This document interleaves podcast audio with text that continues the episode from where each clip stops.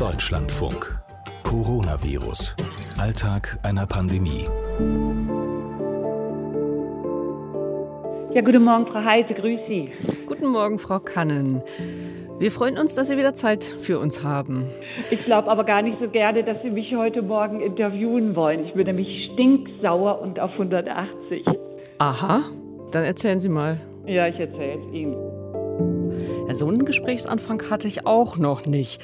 Waltraud Kann, Leiterin der Sozialstation im Breisgau, ist für klare Worte. So kennen wir sie hier im Podcast auch schon. Aber jetzt ist sie richtig sauer. Worüber? Dazu gleich mehr. Mein Name ist Katrin Heise und in dieser Folge gibt es viele klare Worte, einigen Ärger und auch Wut. Angefangen mit der Prämie von 1500 Euro für Pflegekräfte. Ich habe nur wahrgenommen, es gibt einen Bonus. Toll. Also 1000 Euro sind doch gesichert vom Bund. Ja, das Interessante ist ja, äh, vor vier, seit 14 Tagen diskutieren wir darüber. Wir selber in der Pflege werden tagtäglich von den Mitarbeitern gefragt, seit es überhaupt im Raume stand. Wir haben alle, die politisch äh, interessiert sind, Zeitung lesen, auch gelesen, bei der Lufthansa ging das ratzefatze innerhalb von, von 24 Stunden, dass dann Milliardenzahlung genehmigt wird und bei der Pflege braucht man 14 Tage, um sich überhaupt mal zu verständigen, wer hier was zahlt.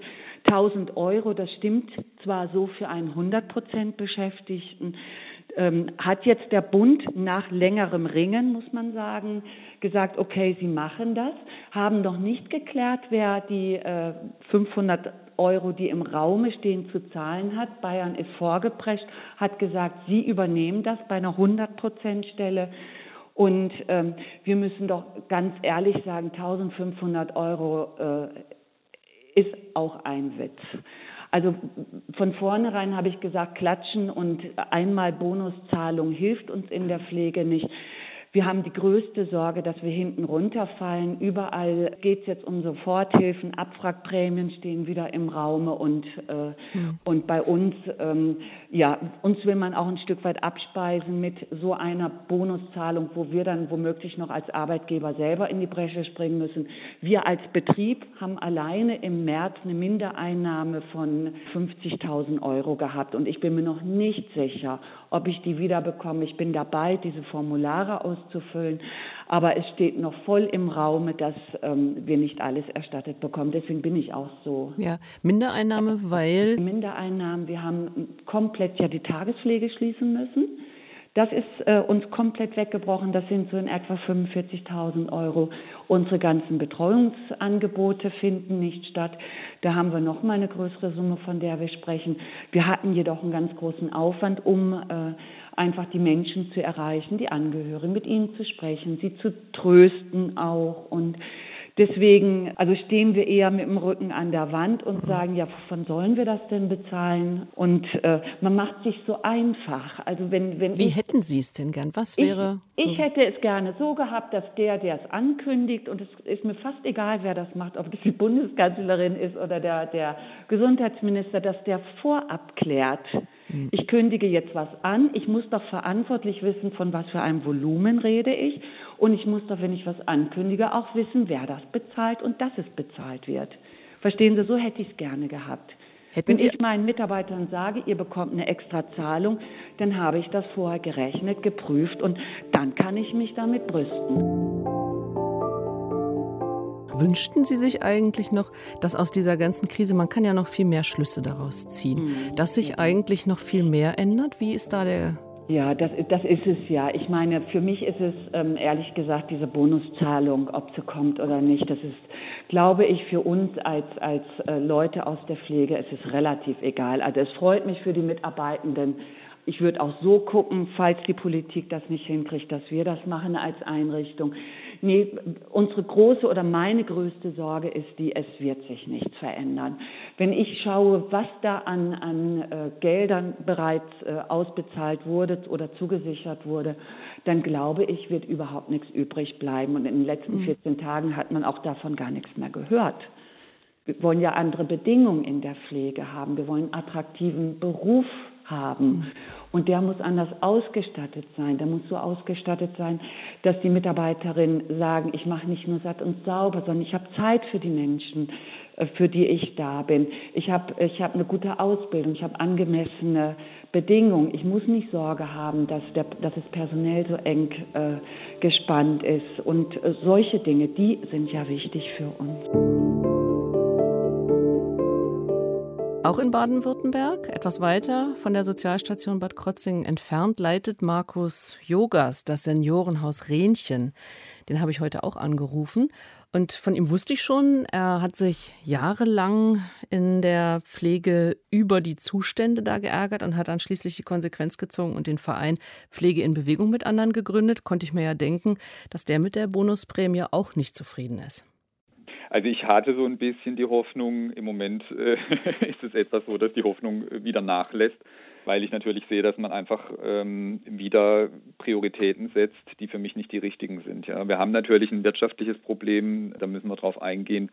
Aber wir müssten viel dringender darüber sprechen, welchen Stellenwert Pflege in unserer Gesellschaft hat. Und ähm, gibt für mich auch immer so ein, eine Kennzahl, äh, die für mich wirklich sehr aussagekräftig ist. Also wenn ich einen Facharbeiter in der Industrie, ich sage jetzt mal als Beispiel in der Automobilindustrie vergleiche vom Verdienst mit einem Facharbeiter am Menschenleben, nämlich eine Pflegefachkraft, dann liegen da halt wirklich massive Gehaltsunterschiede vor. Und das ist etwas, was eigentlich nicht sein darf und eigentlich auch nicht sein kann. Ich halte es für ethisch nicht vertretbar.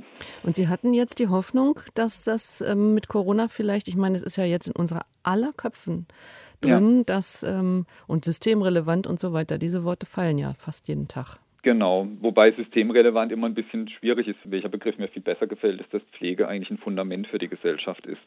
Sie müssen sich ja vorstellen, wir gehen in äh, ganz menschliche Situationen rein. Wir sind da, wenn, wenn die Menschen Not haben. Wir kümmern uns um die Angehörigen, wir kümmern uns um die Pflegebedürftigen. Und je besser wir das tun können, umso besser ähm, funktioniert eine Gesellschaft auch. Und wir haben natürlich auch den Auftrag, Gesundheit zu erhalten. Das kommt immer so ein bisschen in den Hintergrund, aber das ist ja auch eine Aufgabe der Pflege.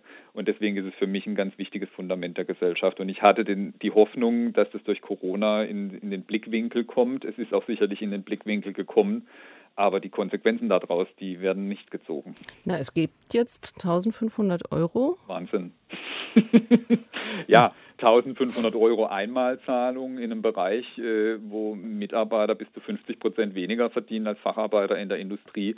Also Sie können sich ja vorstellen, dass das sicherlich nur ein Tropfen auf den heißen Stein sein kann und an der grundsätzlichen Situation ja nichts verändert.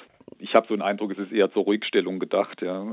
Wenn man auf Ihre Webseite guckt von Pflege in Bewegung, sieht man auch, dass Sie sich aber nicht ruhig stellen lassen wollen. Nein, das wollen wir nicht und das werden wir auch nicht. Also wir, wir sind da ähm, einfach so, wie soll ich sagen, so informiert inzwischen auch und das war einfach auch sowas, das ist ja auch sowas, das lernt man mit der Zeit man fragt sich ja immer in der Pflege, liegt es an mir selber? Also wir haben ja in der Pflege einen Selbstoptimierungswahn betrieben die letzten Jahrzehnte. Wir haben immer versucht, naja, mach mal das ein bisschen anders, führ mal ein bisschen anders, ändere deine Einstellung ähm, zu der Sache. Und es ist ja immer wieder gesagt worden, ja, man muss den Beruf positiv vertreten und dann wird schon alles gut. Aber wenn man sich natürlich dann anfängt zu informieren, international vergleichende Care-Studien sieht, sich mit Leuten unterhält, die sich auskennen, ja, und dann sieht man einfach, nein, es liegt nicht an uns. Wir können uns selbst optimieren, wie wir wollen. Solange dieses Land oder die Regierung nicht die richtigen Maßnahmen trifft, wird es nicht zum Erfolg führen.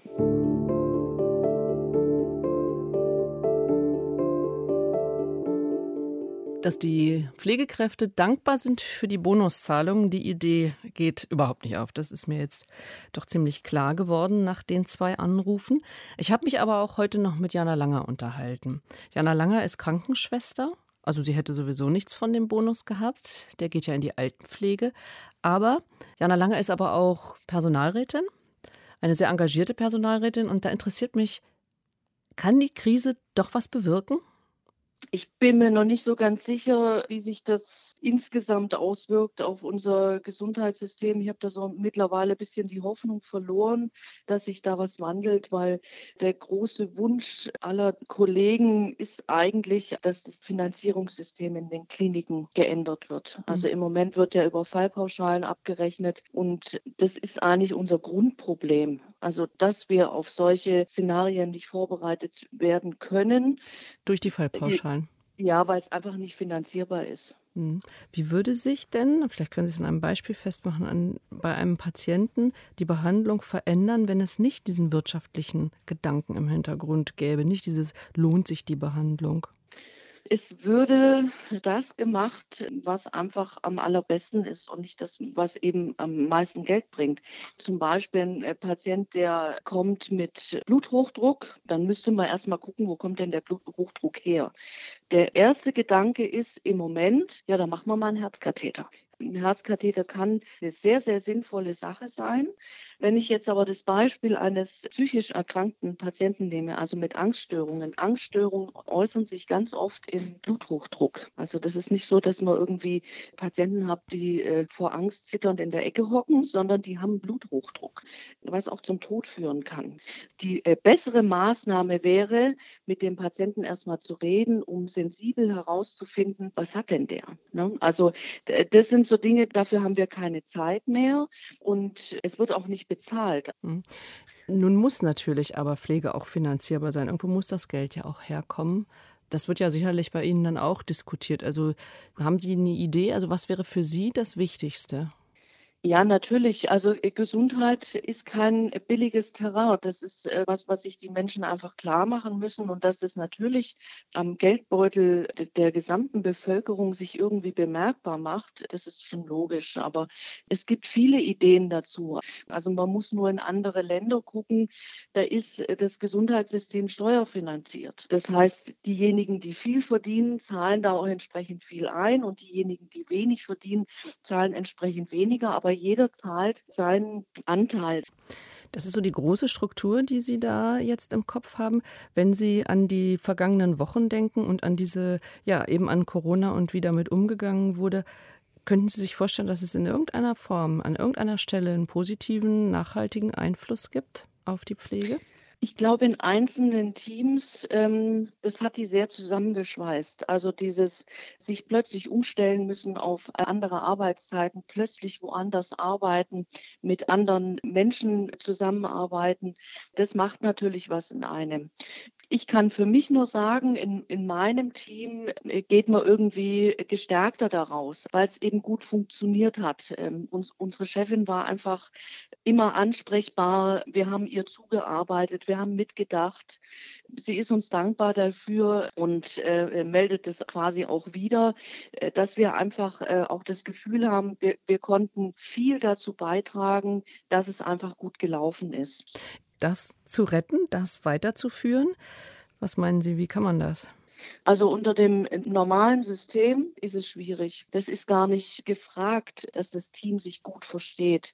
Also das beobachte ich bundesweit. Sobald sich Teams gut verstehen, ja, dann werden die zerschlagen. Also es wird das, das Gegenteil von dem gemacht, was Sie jetzt als so positiv empfunden haben. Es wird flächendeckend eigentlich das Gegenteil gemacht. Wenn man ein starkes Team hat, kommt man natürlich auch mit bestimmten Maßnahmen nicht weiter, weil die wehren sich einfach. Die sagen, nee, da sehen wir keinen Sinn drin, machen wir nicht. Mhm. Und ähm, wir haben in dem Nachwuchs der Führungskräfte ein sehr hohes Defizit also mhm. was Führungsqualitäten angeht.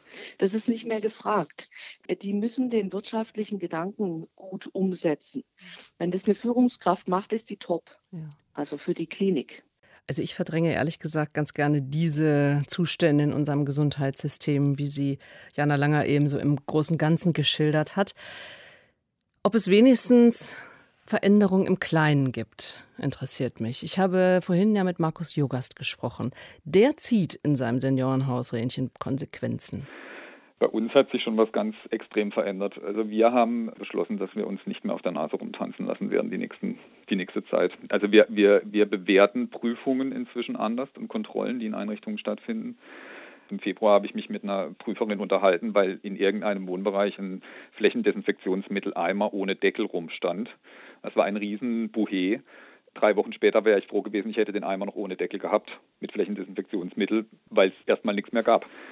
Weil wir waren im Prinzip seit Anfang März verlassen von der Welt. Mhm. Ich sag's mal, wie es ist. Also wir haben hier unsere Entscheidungen selber treffen müssen. Wir mussten selber gucken, wo wir unsere Schutzmaterialien herbekommen lange Zeit, da war überhaupt keine ja keine greifbare Hilfe da. Es hat auch niemand angerufen und gefragt, was braucht ihr jetzt, wie kann man euch helfen. Wir waren auf uns alleine gestellt. Und ganz ehrlich, unsere Haltung hat sich verändert. Also ich glaube, wir werden die ganzen Dinge, die uns in den letzten Jahren ernst waren, nicht mehr so ernst nehmen können. Sie meinen ernst waren, weil immer Prüfungen im Hinterkopf... Genau, wir haben ja zweimal im Jahr eine unangemeldete Prüfung, die legt den Betrieb lahm. Ja, das muss man einfach so sehen, die kommen hier rein, dann wird der Betrieb komplett lahmgelegt, dann sitzen wir hier zusammen und gehen acht Stunden lang, neun Stunden lang, zehn Stunden lang irgendwelche Fragebögen durch, wo ich mich inzwischen wirklich frage, äh, also welche Relevanz hat denn das Ganze?